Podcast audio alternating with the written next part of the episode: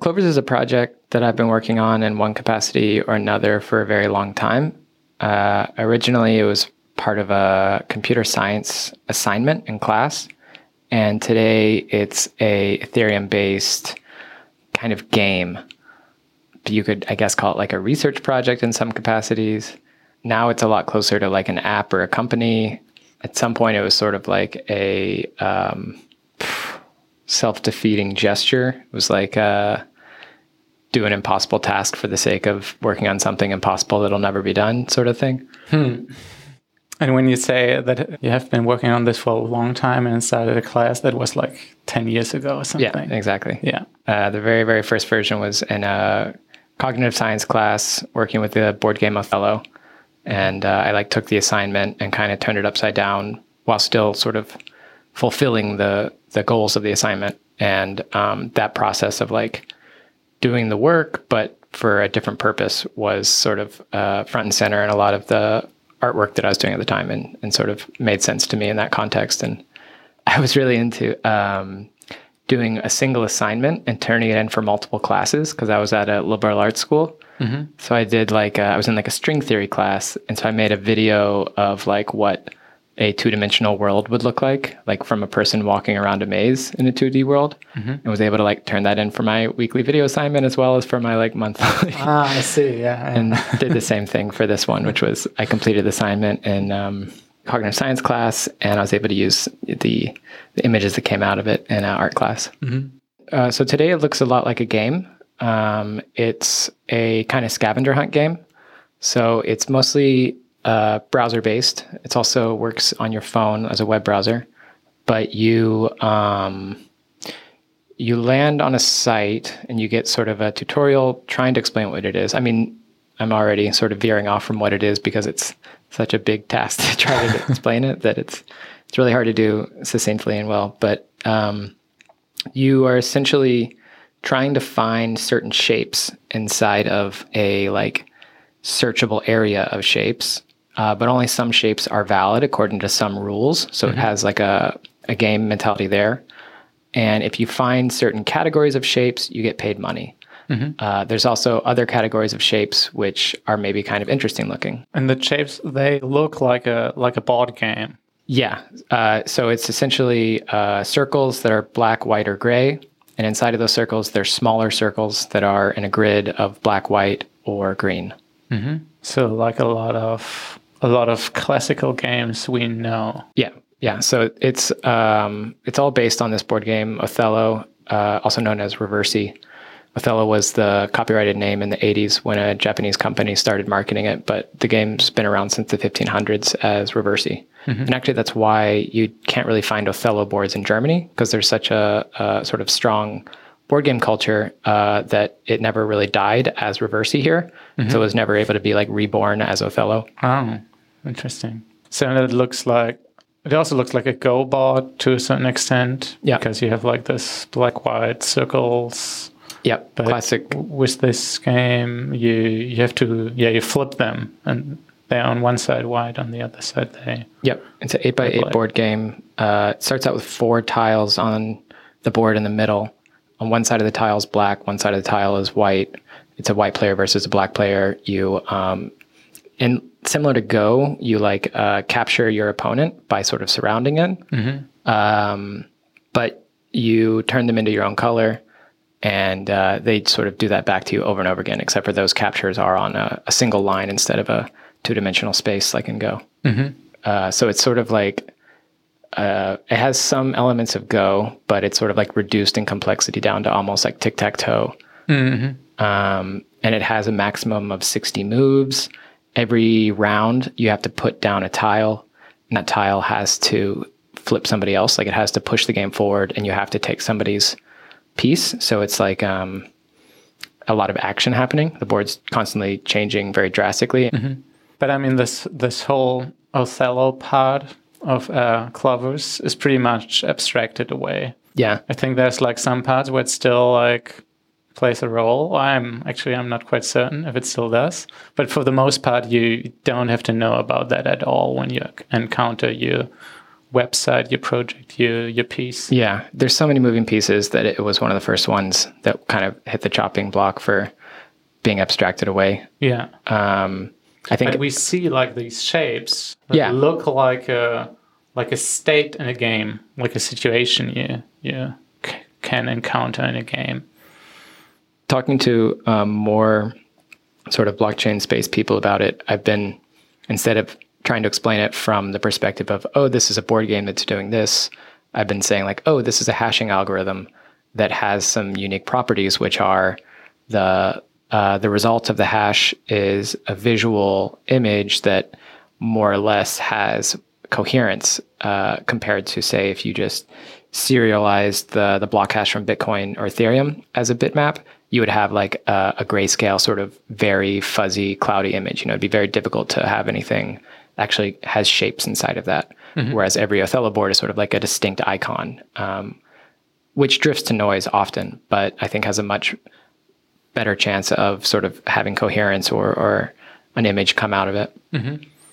And like the uh, blockchain space or like Ethereum space, there's also you can compare to like the little images you sometimes see with certain wallet interfaces where you have like a unique image with your address. Blockies. So it's more human readable.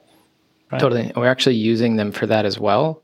Uh, so there's like a server endpoint where if you send the ID of a clover, it will return uh, an image of that that clover, and it's because each clover ID actually contains within that that number details about what the image looks like. It's it's uh, all. It's all sixty four of those squares serialized into a number, where each square has the option of being like zero, one, or 2 for white, black, or green. Green being empty. Um, and so you can put other things in that endpoint. You could write your name, and it would, um, you know, return your name converted to a number and then interpreted as if it was an ID for a clover. Um, and so, in a similar way, you can do it with your Ethereum address. So, similar to the way blockies are a visual representation of your Ethereum address, if you put your address in that that URL instead of a Clover ID, it'll return a Clover that like is the visual representation of your your wallet address, similar to I mean the exact same as blockies. So, but um, maybe like looking at it more visually, you would say, okay, it's a crypto collectible. You have like an interface, which is usually a website, and then um, because it's collectible, in a way, it feels like collecting images. Totally. Uh, and I, I keep thinking about Are.na with regards to it, especially with the, the sprint that we're on right now, trying to get ready for this mainnet launch. Uh, a feature that was on a very, very old sort of prototype that we've been meaning to put on this one for a while is, is albums, which are essentially channels like in, in Are.na. Uh, so there's there's like this very simple and and what I think is actually the most boring part of it game, which is the show up, wait, make money from the symmetrical clovers. Uh, it has like you know the very direct cause effect with monetary gain, uh, but not a lot of like human interaction or creativity or really fun. Uh, but this is sort of like the the necessary me- mechanism for like the churn of the game. Um, and the second game, which I think has a lot more sort of possibilities uh, for interaction, is like a like whatever meta games come up from essentially the asymmetrical clovers, so the ones that aren't just being exchanged for money. So if you were to you know look for ones of a certain category, if you're just basically surfing the internet for these images and you're going through finding all the random shapes, it becomes like watching clouds or something like that, and you select the ones that are somehow for you interesting. So, but maybe to like understand that better, we probably have to talk a bit about like the several features, right? Of Sure. how you can like browse and farm or mine or mint them Totally, totally. um, at, at the moment. There are two two ways, I guess, how you, how you can like get new clovers, and there's like a, this distinction between the symmetrical ones and the asymmetrical ones. It's probably best for everyone who's just listening to this just to ch- take a look at it at like Right, uh, right. Um, Clovers the network, right? That's Clovers the- network, yeah. yeah, because it is very abstract. Totally. So I kind of think of there being, yeah, kind of two user stories. Uh, one is the miner user story, and I use the word miner to like as in uh, similar to a Bitcoin miner, Ethereum miner, who's doing a similar sort of hash function on their computer. They're basically asking their computer to guess a random number, and then there's a really simple way to check if that number is correct. And if it's right, you get the block hash or you get the block reward. Um, and so there's a similar way to play clovers, which is you're having your computer guess random clover solutions. Uh, so your computer will play that board game, which is the hashing algorithm. The result of that board game will be uh, an eight by eight visual grid. If that grid is symmetrical, meaning if uh, you look at it like a like a grid and there's a, a line of symmetry down the middle, uh, be x equals zero or y equals zero, perpendicular lines, or x equals y or x equals negative y, which are the diagonal lines. Or if it's rotationally symmetrical, meaning the first, the top half of the image is the same as the bottom half after it's been like rotated around the middle. Any of those types of symmetry will calculate some reward that you can exchange that clover for. Uh, so a miner would be able to just turn their computer on and automatically look for them. Uh, they show up at this point around one every 5,000 games that you play randomly. One of them will be some type of symmetry. The diagonal is really common, the perpendicular is more rare, and the rotational is super rare. And on the website, that's called the the pig. Yeah. so we have been again trying to abstract away a lot of the underlying details of the whole thing because it's so complicated. And so instead of a miner, you have a, a clover pig, which is meant to be like a truffle you also have a garden. You can also just go to the garden and pick some. Totally. So we've got the garden, we've got the pig. You pick the, the clovers in the garden and put them in the basket. And in your basket, you can decide to register them. And once they're registered, they show up in the feed where you can comment on them and you can see all of this activity on the activity log page. Uh, you can go to your account where you have your balance, and there's a trade section where you can cash out your Clover coins for Ether.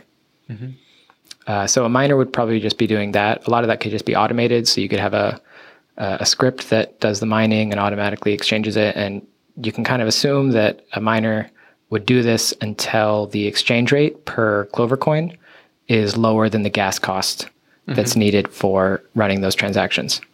Uh, and at that point, you know, they would just be losing money, so they would stop. Uh, the other user story is from a person's perspective, and that would be partially mining. They might run the Clover Pig in their browser also because they want some spending money uh, from the symmetrical ones. But the idea is that in that process, they might discover a Clover or two, either symmetrical via the pig or asymmetrical via the garden.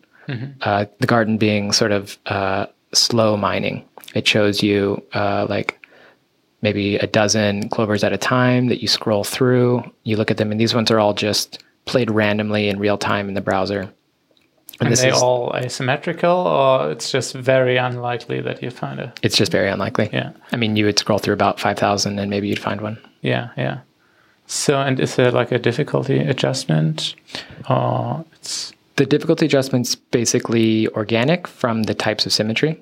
So uh, if you were to find a diagonal one, the sort of one that is most common, your reward would be much less than a perpendicular or a rotational one because those are much more rare and the reward calculation is weighted on the uh, number of symmetry types.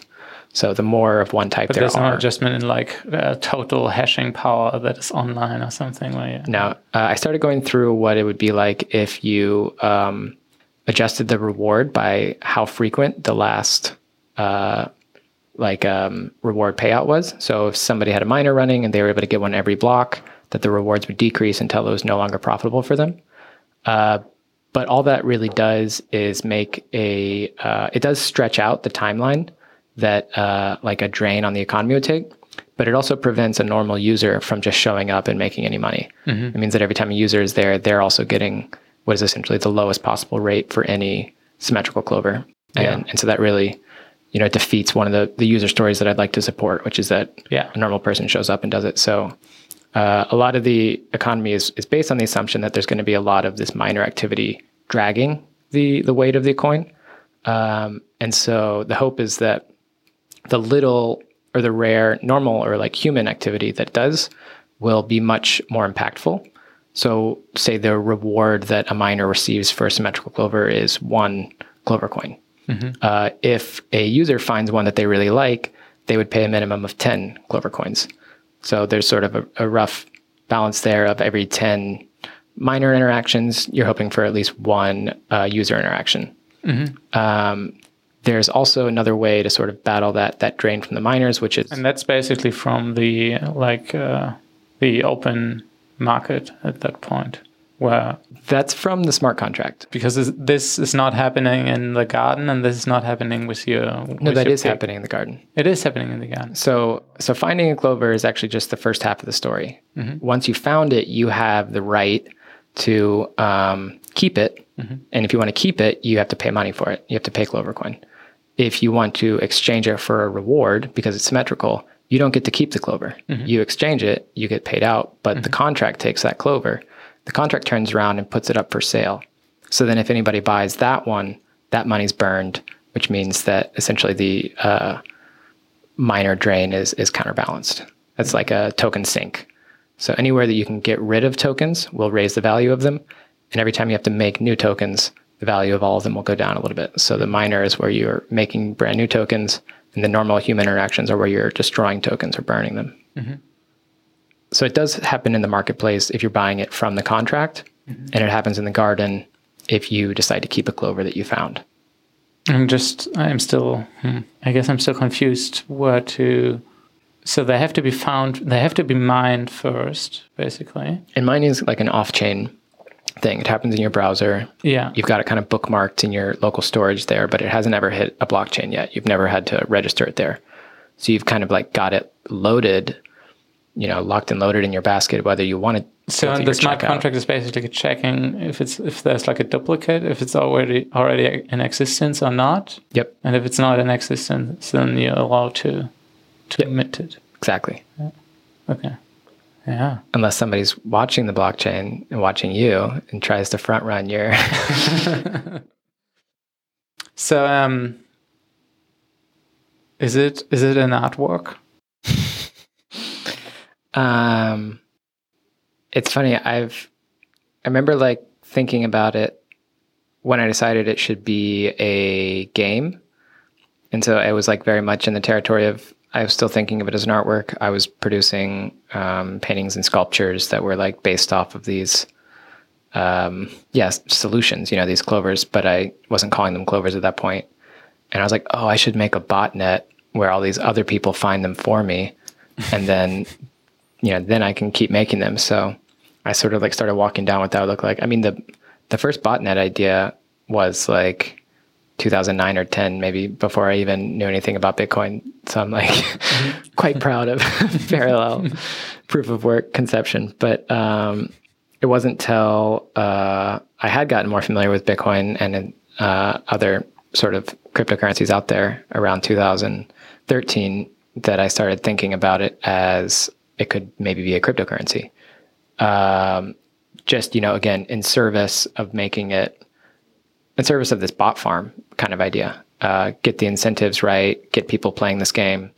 And then I started thinking about it as an artwork, and I was like, actually, it's like, it's only interesting as an artwork if it has like if this component of it is self-sustained if there's like an actual sort of small buzzing economy of people who don't care about it as art at all but just care about it as like this this funny little economy that they're participating in. Yeah. and then uh, whatever sort of uh, detritus is generated from that like the the toxic waste or something the, the waste from from their activities is like the materials that i was interested in using in in artworks. And so like that that concept of like creating a symbiotic system as an art generation i think is like uh, part of a practice for sure. Uh, but it's been you know so much more of my energy is going into like getting that that economy part sort of running and getting the game working that i feel much more like a like a project manager on a like shoestring open source app or something like that. Uh, it's very seldom that i get to like step back into the perspective of like oh yeah what would i do with these materials? Because i mean that was sort of what the work i was doing before this was was all about kind of uh, trying to take a, a look at the materials within sports systems and games and and think about how they're being used or could be reused or misused. I, I think if an economy could ever be like an yeah piece of art, it would be something like this. That's why I'm also to me that's even like almost that it is potentially this working economy that is about something weird, but it's it's functioning. It's a functioning system that makes it very art-like. I, I think. I've I've often been like asked if I should if I would want to like convert it or expand it to be more like consumer friendly. Because I mean, it's like yeah, the images are still quite abstract, and it's like quite a quite a big ask if you're like, oh, develop an emotional connection to this cute abstract circle, uh, and and it's like at the end of the day, like um, it doesn't like the economy has to be sort of attached to an almost like really pointless activity for it to be interesting to me. Like if it was, if it had a real purpose or something like that, mm-hmm. like if it wasn't just self-reflexive in its own sort of like, um, s- like a system, like, like, uh, it makes me think of, do you remember this, uh, Guggenheim had this sort of cryptocurrency project back in 2015 or something like that. I don't think I know that. It one. was kind of like an attention economy thing. So you could mm-hmm. buy and sell stocks in different sort of new ideologies or ideas attached to different like larger uh, concepts. So whether it was like um, future agriculture and there would be like a, a, news article that came up that was related to it, you would post it in there and sort of people would upvote or downvote and you would get inflation of those currencies that you had. Hmm. Um, so that was like a really cool kind of strange attention economy as an artwork mm-hmm. attached to a museum but it really also had like a very like real purpose to it, which was like this way of um, inflating or deflating uh, topics of news. You know, it was an attention mm-hmm. economy system, and like that, that to me is like is great because it's legit, but it also like stops having um, the sort of aspects of art that I would hope to find in something else, which was like purely uh, intrinsically valuable or something like that. Mm-hmm. Like uh, it had like some self-contained inertia that that wrapped up its its value system instead of getting sort of redeemable uh, exits through mm-hmm. the the extrinsic value that it was creating. Um, and I mean, I think it's a delicate line to try to do that. Obviously, you're you're just navel gazing if you're completely intrinsic value, but but I do think that that's like at least for me, one of the the more charming aspects of a lot of of art is that you know it, it doesn't need anybody else to validate it mm-hmm. or it shouldn't, or it's not supposed to, or it claims it doesn't. But the sort of like idea that art is useless, mm-hmm. you know, like that's that's kind of the beauty of it. And how do you think that is connected to uh, visual abstraction?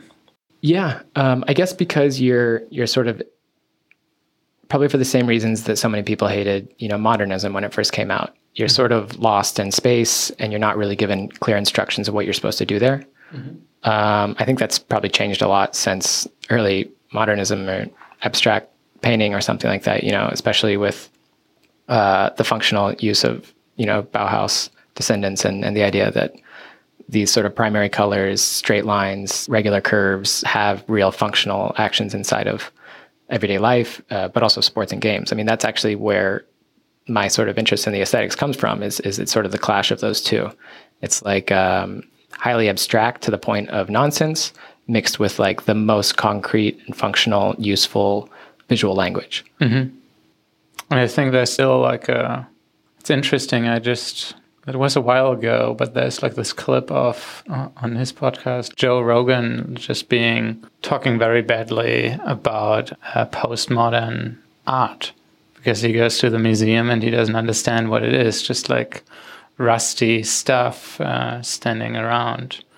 And and there seems to be like this whole sentiment around that really like a backlash against modernism and classical postmodernism and this kind of aesthetic. So um, I'm, I'm just saying i think there's still like a case to make why it's progressive to have something abstract you know because a certain cultural right is fighting against abstraction again yeah i i want to celebrate the uselessness and the pointlessness. Mm-hmm. But it's also hard to do that sometimes when you're confronted with like things that need use and meaning and and um it's hard to reconcile those those two impulses. Like, um, there's more artists today than ever. Is this like uh, wasted intellectual power? like, I mean, I I have a maybe it's like a Protestant guilt of like, oh, I should be producing. Form of proof of work. Everyone is like hashing and. Uh, and nobody's validating. um, yeah, I think that's probably why I I just about destroy myself trying to be like a um, a producing good member of society who's like adding contributions to I don't know at least jobs that have paychecks attached to them because there's real income coming while also trying to spend the exact same amount of time and energy producing something that has like uh, zero societal um, demand. Mm-hmm, mm-hmm. Uh, I'd like to think I could do both at the same time, but I might just end up sort of splitting myself in two. Yeah, I mean, your project is completely independent from from the art world. You don't have any weird art world project funding to to do this. No, I've got weird crypto funding to do this, which might be might be better. Yeah. Oh, it's it's a different pyramid scheme. Something least. else I think that is really so if you're going to go down the route of like um, staunchly useless or something like that. I don't know what the term we should use for like like artwork that's artwork for the sake of artwork that is useless in its ability to be anything but artwork. Mm-hmm. Um, you also sort of put yourself in a crazy position financially, socially, in all these different ways because you depend on an art world which is is is run on a sort of financial paradigm that's completely like mm-hmm unsustainable or, or unserving to to the majority of the groups, and so you end up sort of participating at a professional level as as a an agent that that is uh, includes a skill set completely unrelated to creating interesting art. Mm-hmm. And so for you to be able to do both of those things is, I think, well, really difficult to begin with, but also um, it means that you might end up, you know, compromising the sort of vision of your work, or mm-hmm. you sort of maybe end up turning more into one or the other. And so, um, because there's still like incentives in play, and you have to, yeah, yeah and I mean, also not that you shouldn't. Like everyone has to eat. Like like I yeah, yeah. more, it's like it's fucked up that the system doesn't have an alternative narrative for sustainability for producing work or something like that. Um, and you end up sort of producing work that can maybe help you keep producing work, which would be maybe sellable work or something like that.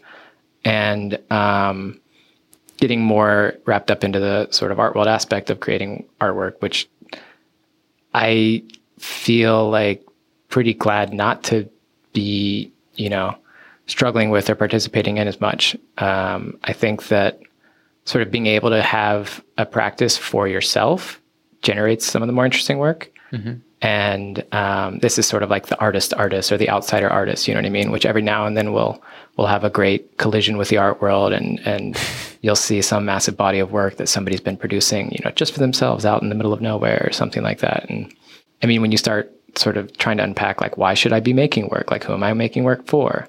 Like if you're not making it for yourself first and foremost, like bad things will happen. Whether the quality will go down or your mental quality will go down or you'll have some self-destructive events like so sort of making sure that you can keep those sort of healthy aspects aligned is is I think really hard to do, but important if you like want to not collapse in one capacity or another. And um, finding a system that I was able to and am able to support myself in a like economic endeavor that's that's engaging and fulfilling, while still having the capacity to sort of make work that's completely unserving for you know like um, or self-serving. You know the the the uh, and it's like exploring something, the space of uh, possibilities that are, yeah, that we have in this world right now. So it's still like very much. Yeah. Totally. I try to keep my like definition of an artist close to that sort of capacity of like somebody who sort of, for the sake of, of, for the sake of, I don't even know how to say it, somebody for the sake of itself doing something. You know what I mean? Like whether it's, like, oh, I just want to know more about this thing. Oh, I'm going to try doing this thing because I just want to mm-hmm. know more about it. Like, I don't, I don't really have a purpose in mind for why I'm doing this thing, but there's something there and I'm going to explore it. There's something that doesn't make sense or something that makes too much sense. It's an ambiguity or a mystery. I'm going to unpack or unload or deep dive and, and like what that format takes place in, you know. I think in that sense, there's also like a similarity between yeah artists and uh, open source developers. Absolutely, because they also have to maintain a practice that is explorative. It's part of a community. This makes me think of like that debate of whether you call something art or not, and like I hate that debate because I think if you like really want to get into the details, you're you're going to be pretty justified calling anything art. Uh, but like in doing so, you're you're going to sort of degrade the quality of art in that conversation. So like, I I mean, we're not even going into it, but I'm just having flashbacks of of that conversation in general. That like, are open source developers artists? Like, I don't want to have the conversation. Maybe they are. Maybe they're bad artists. maybe they. I don't know. but um, yeah, I mean, that's sort of like open, exploratory, curious sort of outlook is is something that I think is is more important than necessarily putting the the word art as a hat on it. Mm-hmm. Yeah. Um, and it's funny too, comparing sort of like tech world social capacities to like art world ones. I remember when I started going to more meetups, I kept trying to compare it to mm-hmm. mm-hmm. gallery openings. yeah. which is just like such a crazy opposite way of interacting with strangers. Um, like a gallery open, you're very much like not making eye contact with anybody you don't know, or like there's all these sort of weird, unsaid, strict social sort of capacities, who you're saying hello to and who you're not saying hello to, and stuff like that. And and almost nobody's actually talking about the artwork. You know, this is like the mm-hmm. last, the most embarrassing thing to be really getting too deeply into in the in the setting in front of the artwork. Um, and at a like tech meetup, you know, it's like there's a big sign planted in the front that says like this is what we're talking about today. like here's three people that are gonna maybe talk about it, and then like you just walk up to strangers like, hey, like what do you what do you like? I like this. Yeah, yeah. Can we talk about that? Nope. Okay, I'm gonna go talk to somebody else. and then like yeah. Chances are you'll end up actually working with one of those people on like a project where if you were to just walk up to a stranger in a random gallery, you know, the the chances that you would have the uh, possibility or the desire to work with them in some capacity to produce work together is just like so slim to none. Whereas in software world, it's so easy to sort of like you know, oh, make contributions here or there to a stranger in passing without having to have any like real deep social connection or like constant communication. It's just sort of like um, altruistic actions that spurred on and into each other and, and sort of help contribute whatever that, that software project is and as an accumulation of, of multiple mm-hmm. people. Yeah, it's definitely a different different social game. I wonder if like some um, yeah, like art events, art openings in the past were more like that. So I, I think like in the beginning of like conceptual art, or if you look at Fluxus or something like that, I, I would imagine that it was more like that because there was no like no ladder to climb. It was all just this experimentation and let's do this uh, weird stuff together. Yeah. I also think it's like whatever art history is told by the the victors, you know what I mean, and they want to like celebrate how crazy and wild and open, you know, their time was or their experiences were. Where I'm sure there was also another half of that like whatever public experience, which was like, oh my god, I can't be here anymore. no, yeah, I mean certainly, but even if you even if you look like now like places like Trust, I would say, uh, in a way more art world like than just a meetup. It's I think it's a great it's still like this open very open. Yeah, there that's a great combination of the two. Yeah. Where it's like the attitude of the tech world, but the topics that are much sort of deeper with more sort of tough neurals that need to be unfurled and, and things like that.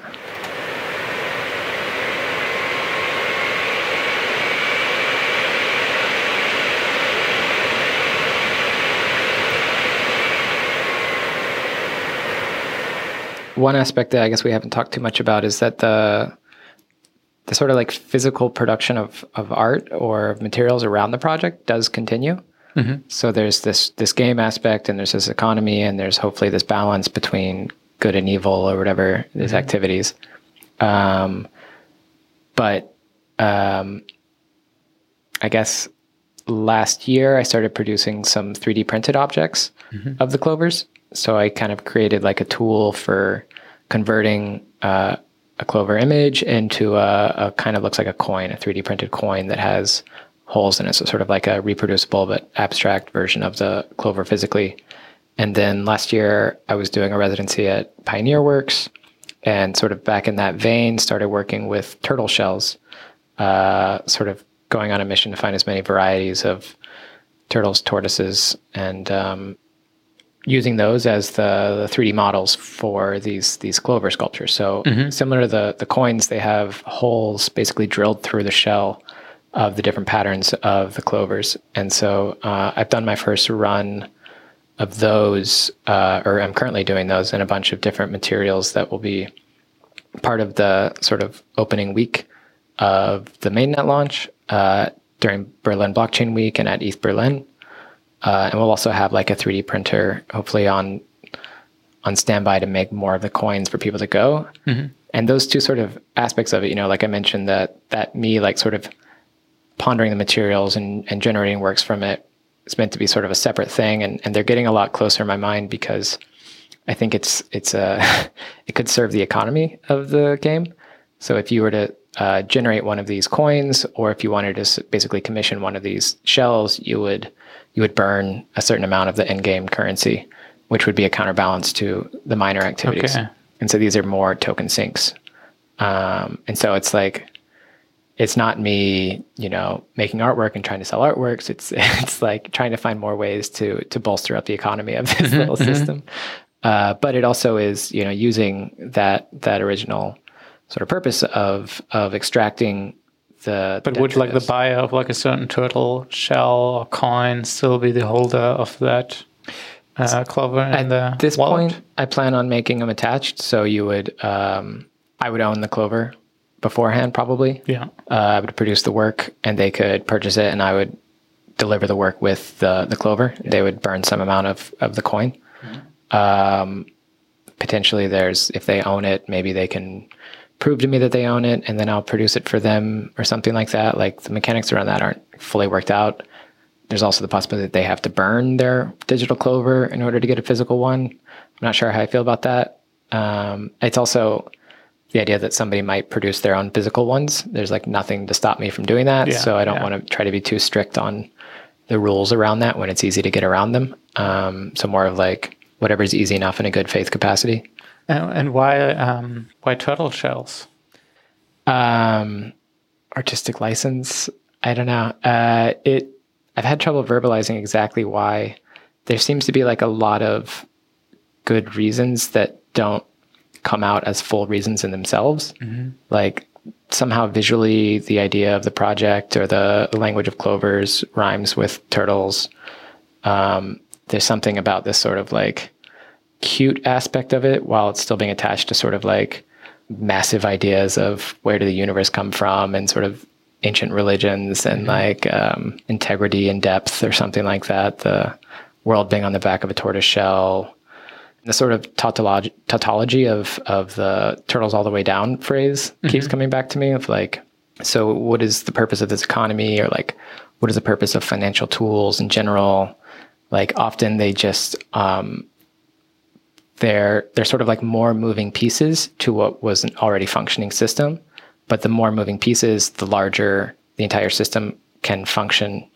The more the entire system can function, sort of like um, I don't know, uh, new financial instrument allows more trading, and that more trading capacity somehow bolsters the economy. Like it feels a little bit like fake, but mm-hmm. it's these sort of like self-reflexive things that eventually you're like, oh, like maybe it is fine to just have debt all the time. And it's not about like this idea that debt's supposed to be paid back and then you have 0 mm-hmm. debt. It's sort of this ongoing churn or something like that, which, which is, which is very much like a question that's especially explored in like the uh, yeah, crypto and blockchain community, especially with like the two big camps that we have right now. I, I would say um, one is like the Bitcoin camp, who basically they want to like simplify the financial system and say no we have like one hard currency and the other side side is more like hmm, no maybe we should have like a yeah Turing complete blockchain where you can do whatever program and then you have all kinds of financial engineering that suddenly starts to grow on top of that and maybe you even want to have like inflation on like uh, the, the base layer and Yeah, I'm I'm definitely like a fan of inflation.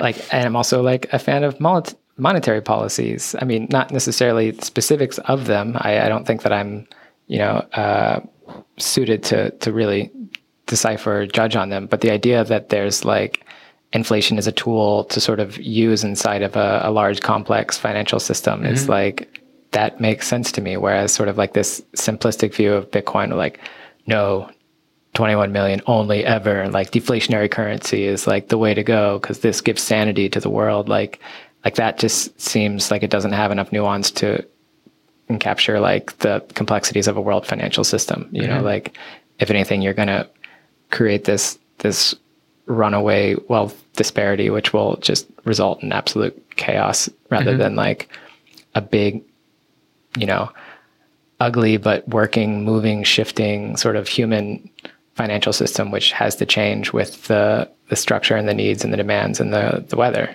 Um, that just seems more practical than trying to sort of design it perfectly from day one and expect that it's going to run the exact same way no matter what forever and forever. It's probably useful to have both. It's just interesting to me that like yeah, just maximalism in general is kind of um, well, maximalism I'm not a fan of at all. Like dogmatism is the absolute sort of downfall of any ideology. And at the end of the day, it's it's both just a it's just a story it's so important that like the strong community that believes in in the story.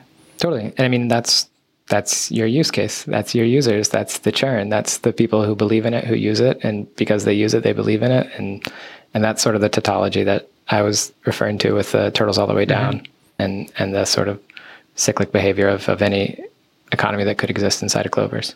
And the um, turtle turtles all the way down that relates back to the religious idea of like the yeah. tortoise is at the bottom it, of like the pyramid where it's like the answer to the question like well what is the turtle standing on? Like yeah. another turtle and what are they standing on? Yeah. It's turtles all the way down. And you um the economy for clovers has quite fittingly deflationary and inflationary aspects to it. Exactly. When you pick a clover or you you find one by mining and then you want to pick it, you can decide to mint it and basically pay for it, or you can sell it. And that also affects the total supply of your internal currency. Yeah, because I provide a market maker. Uh, it was actually what got me into bonding curves and market makers because mm-hmm. I wanted to be able to provide users of Clovers the mm-hmm. ability to cash out because it's not very exciting if you give a bunch of people points if they you know nobody else wants those points and you can't do anything with them mm-hmm. um, and so the economy uses an adjustable bonding curve on a really conservative logarithmic uh, slope so uh, the the rate of change from me buying early versus me buying late is not huge uh, but it means that as miners can you make that more concrete? What that even is? A sure. Sorry, yeah. So uh, the market maker is essentially a contract that holds a bunch of money and is willing to buy and sell tokens to individuals. Mm-hmm. Um, so as you earn these Clover coins through mining or whatever, you can cash them out using this market maker. They mm-hmm. will pay you a certain amount for those. The amount that they pay is constantly changing uh, based on how many people are buying and how many people are selling how many tokens are in existence, and how much money they're holding. That and that is a maker. curve. And that, yeah, they usually that like that protocol is described by a curve. Uh, the x-axis is the number of tokens in circulation. The y-axis is the current price per token. Mm-hmm. And it's nice to describe it that way because you can uh, look at the area under the curve, and that's um, the amount of collateral that's needed to pay for all of those tokens in existence. Mm-hmm. Um, and so if you have an exponential curve, you know, there's not a lot of collateral backing all of those tokens. Whereas if you have an exp- or a, a logarithmic curve, sort of the hump looking curve, then there's a lot more collateral backing it. And so the sort of pump and dump or the the rat the the rapid rise and fall of the the price isn't as likely when you have that much collateral backing it. It's a much mm-hmm. slower process, and so um, there wouldn't there's not as much chance for people sort of taking advantage of each other, or um, the drain of the miners would be a much slower process than if it was a exponential curve. Mm-hmm. So what is what is like your expectation now pre-launch for like the multiple user experiences that you you are envisioning for for how long do you think are they going to be able to happen? Um i mean i've got like two worst my, my whole thing is prepare for the worst case scenario yeah. and try to make that as good as possible. Yeah. Um and then if anything better than that happens that's you know bully for you. Uh so the two worst case scenarios that I've come up with, the one is that I tried to model, which is just sort of like a bunch of people start mining on it, and they just start slowly draining the uh, the ether value that's inside of the the pool to begin with. And that's what I sort of ran simulations over with this CAD CAD software. Mm-hmm. Um, and that's what you also referred to earlier when you basically mine till like the gas, you yeah. pay more gas than you get. Exactly. So this modeled the starting conditions, assume there would be, you know, between 10 and 100 miners that each had, you know, the computer power of some massive sort of uh, machine or multiple machines. And if they were doing it constantly, how long would it take until they sort of drained all the money and what would be the result of that? And, uh, and so the parameters inside of the curve, the market maker, were adjusted to sort of elongate that process as long as possible mm-hmm. um, because it's basically trying to make it so that the rewards they receive are as close as possible to the gas price without falling below the gas price uh, so that they'll continue doing it but so that there's not a complete drain of the value um, and you know you see the different types of symmetry the first ones to go really quickly are the diagonal ones and then it's only profitable to do perpendicular or rotational. Perpendicular ones fall out pretty soon, and it's only the rotational ones that are that are profitable anymore. So mm-hmm. it takes them a lot longer, you know, okay. to get enough. So the economy slows down, and so it uh, it drifts near the end until it's sort of bottoms out. Um, and the end result of that is is that yeah, eventually the token goes to just the price to mint, and nobody would use it anymore. But the sort of positive out of that is that you get like 20,000 clovers generated. Mm-hmm. So, and again, this is based on uh, the the money that I would be putting into the contract that's left over from the grant that I got from the Ethereum Community mm-hmm. Fund. So about ten thousand dollars, and that would generate generate about twenty thousand clovers. The time period is like kind of tough to say because who knows how long it would take that many people to set up a system that was actually doing something like that. Um, and so the the time period inside of this model is is not you know to be taken. But um, and this money is basically in, in, in the smart contract where you would also funnel money into when if when you would sell turtles or yeah ponds. exactly exactly that's that's what it means to like put more money into the economy yeah basically add more to the pool that goes to paying people out if they're just doing a drain mm-hmm. but you know that process of adding money in there can happen in two ways one, it can happen just by legitimately buying new tokens. Mm-hmm. So new tokens are minted, but more collateral is added, mm-hmm. or just the collateral can be added. So one is like very, very altruistic, and one is like semi-altruistic. Like one actually is that you have a stake in the project at that point because you've you've purchased tokens, even if those tokens' value price isn't guaranteed to go one direction or another. Um, and uh, oh, so sort of like the worst case scenario of 20,000 clovers being generated over some period of time, I think is like a really great scenario. Uh, so like this whole project began with me trying to sort of botnet people into generating clovers, and if I can do that, like that's a, why again? Why why were you even you well just like thinking about how they would look? Well, uh, I mean, I realized it was hard to do, and so okay. that was like an, a way enough for me at the beginning. It was sort of like um, definition of a game or something like that, something which is easy but made difficult for an arbitrary reason. Mm-hmm. Um, and then it sort of drove me to try to produce more and more. And then, yeah, I was using those solutions uh, in, in artworks, almost like trophies or something like that. And so mm-hmm. I just got obsessed with the idea of trying to get more of them and, you know, multiply the efforts. So, like, in that perspective, the absolute worst case scenario, I'd be super happy for. Of course, there's other worst case scenarios like there's a hack or there's a bug, yeah, yeah. money can get drained. But another worst case scenario is that that uh, miners don't come, but nobody comes, and the money just sits in there, and it's just sort of like completely ignored or something like that. I mean, that's another sort of worst that case scenario. Won't happen. I mean, when money, you just have like just people mining on their laptops and just slowly I mean, that's that's taking money out. That's that's that's completely already- fine. That's cool. that's the scenario I'm already prepared for. The one that the actual worst one, yeah, is that not even anybody's willing to set up their laptop to pull out the whatever it is, twenty five cents to a dollar per clover that they get at the, the the starting point. I mean, but free money, you know, It is free money. yeah, people like free money. Somebody will take that free money. So, starting from that baseline, if there's any sort of real interaction with the game, if anybody buys any Clover at all, it'll just stretch that number from 20,000 to longer and longer. Um, and so, we'll see how long it lasts. And hopefully, it'll be a lot longer than that. But I'm not, you know, I'm not hedging too much. I'm trying to be sort of realistic about the fact that it's very much a fringe art project, crypto thing that barely anybody is going to know how to use. And I think like having those two aspects, though, I mean, I, I really like so all, all this mining thing happens for the symmetrical ones, but in your garden, you you are picking asymmetrical ones, and that's like a completely different Yeah. game to a certain extent.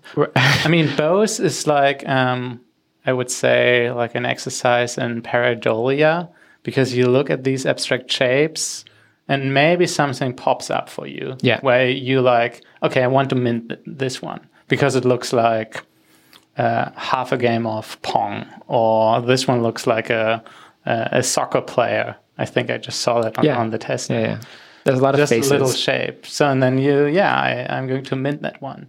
Or, or one is like particularly like minimalistic, only having like three dots or something.